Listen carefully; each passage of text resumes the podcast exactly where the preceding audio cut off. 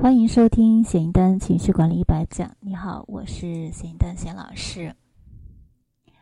呃，人生的功课其实要做的非常的多。我们在呃这个生活当中都是负重前行的，因为每一个人面临的这个问题都不一样。但有一些基本的规律呢，我们呃可能会从别人的身上得到一些启示，呃，然后呢能够参照自己看一看。啊，遇到同样的情况，我们该怎么做？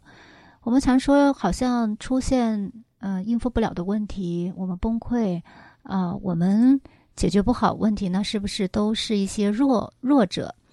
嗯，或者是本身呃出身不太好呀，或者是啊一些处于比较底层的女性才会呃一些人才会有这样的情况，其实并不是这样的。那今天呃要为大家分享的这个案例呢，就是一位。呃，女精英、精英人士，她的一个情绪困扰是怎么样的？嗯，三十六岁的，嗯，剩女，黄金剩女，来自于大城市、一线城市。那在企业里面呢，也是管理者，呃，各方面呢也比较的优秀。那正是在呃被工作耽误了最佳的这个结婚的时期，进入了这个剩女。呃，剩女的状态，嗯，带来的一个困扰就是合适的这个对象越来越少了。那这个呃学员呢，他来求助的问题就是，他通过相亲认识了嗯一个他认为比较适合的男生，呃，想去进一步的确定关系，可是呢，这个男生一直啊没有接受他，他不知道问题出在哪儿。然后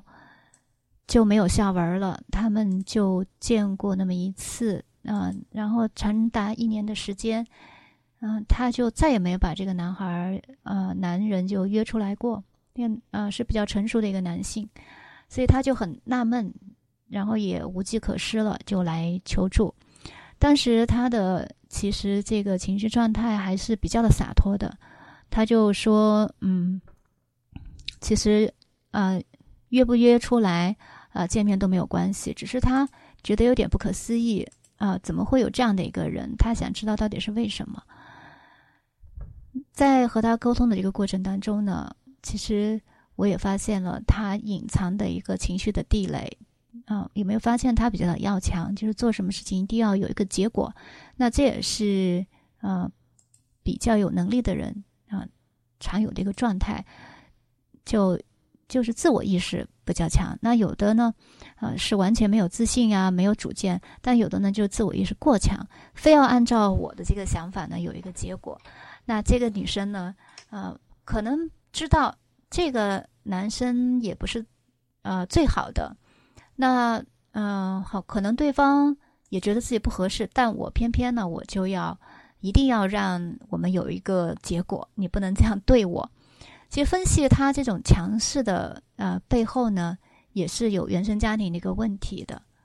嗯，还有呢，他在工作当中处于一个高压的状态，也就是他呃，老板他的上司呢给他的压力很大，可是他为了嗯在职业上有很好的发展，就是为了事业，他又不得不忍受这样的一种压抑，所以导致呢，其实他潜意识里面。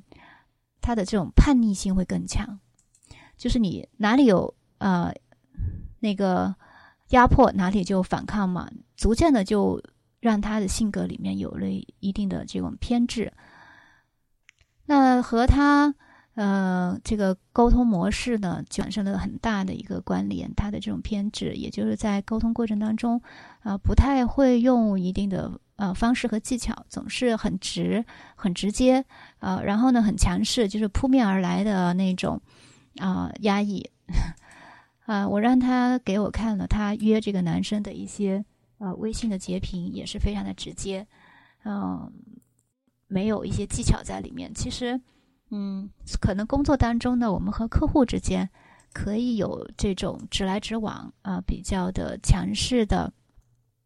方式，可是，在亲密关系当中就要讲一些，呃，恋爱的技巧了。他们还不是恋人，那要讲一些呃女性的这种呃魅力的技巧，怎么去体现你这种魅力？因为男人他其实呢，呃，是一种像猎人一样，他希望他去主动，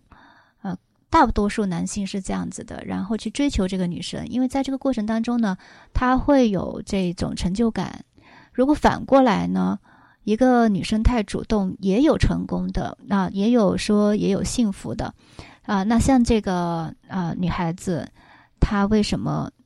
那么主动、那么强势？是因为她身边有两个她的朋友，也就是主动追求男生，同样也是相亲认识的，然后也成功了啊，甚至结呃都结婚了，挺好的。她就认为她必须也得这样。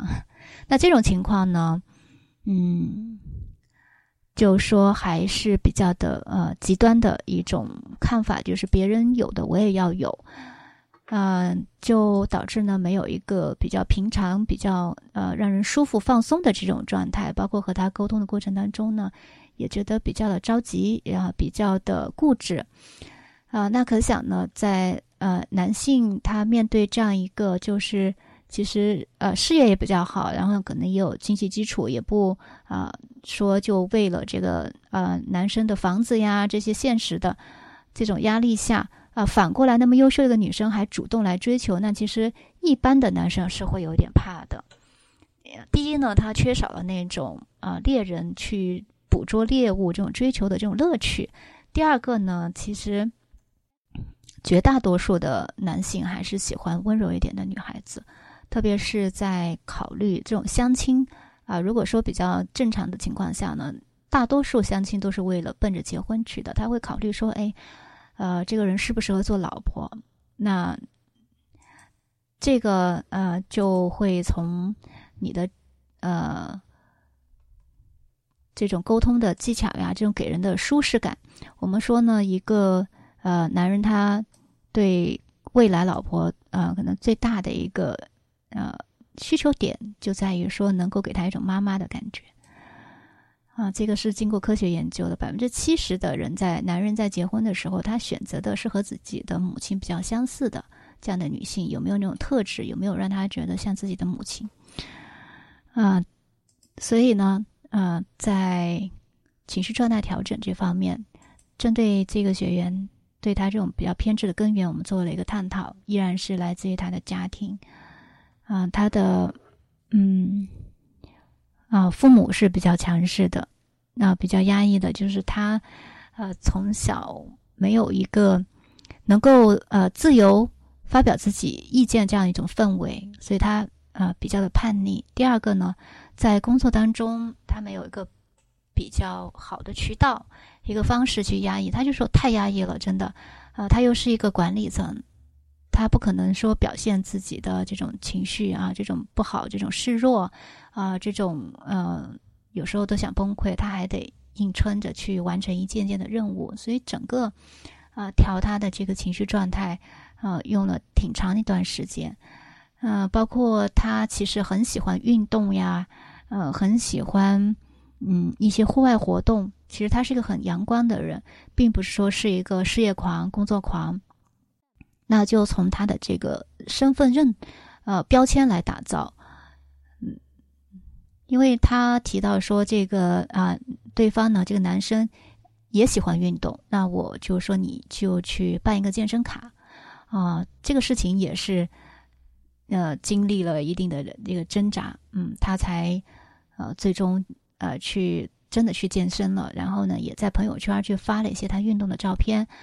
那开始，这个男生就慢慢的就去关注他，甚至点赞啊，他就很高兴，因为之前是没有过的，啊，我就呃告诉他说，一个人他的吸引力啊，不在于说，嗯，你非要，呃，得到一个结果，一个胜利者，那这才是一个好的关系，而是说，在这个过程当中，你能够把自己很好的一面展示给对方，慢慢去吸引，而比直接去要求呢。那更好的多，这就是一个恋爱的过程，相互吸引嘛。那首先你要让对方感觉到你的魅力，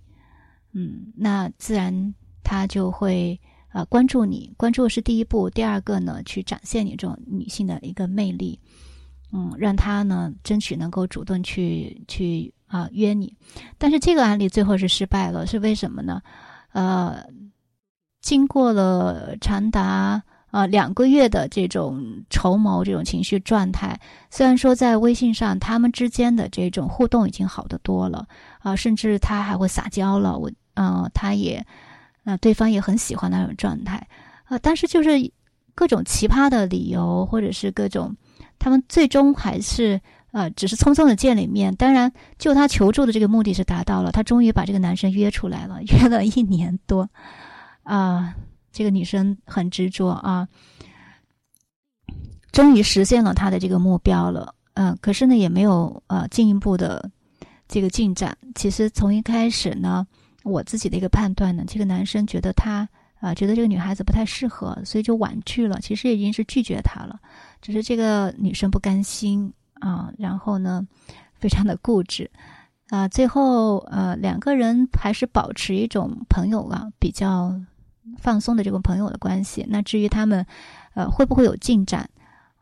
我希望就是说，这个女孩子依然调整她的一种心态，就是一个随缘，然后要提高对自己的一个认可度，并不是说这件事情没有结果，她就是失败者。呃，她的朋友都成功了，她没有成功，她就是失败者。那对成功的定义是不一样的。觉得不需要呃通过别人做成，我也做成这种模式啊，来肯定自己的一个自我价值。那在这个过程当中，他首先说非常好的一点是他其实以前特别爱笑，嗯，他也嗯知道了一些说自己啊应该把这种女人味儿、这种个人魅力怎么去呃释放出来，嗯，然后呢。啊，也开始运动，也开始健身了。这对他以前来说，他说特别忙，可能没有这个动力。那现在呢？嗯，通过一次一次呃跑跑步呀，去户外去运动一下，他其实发现可以缓解他工作上的压力啊，他老板带给他的压力。所以在这个过程当中呢，他也有收获，也有成长了。这就是今天要分享的一个案例。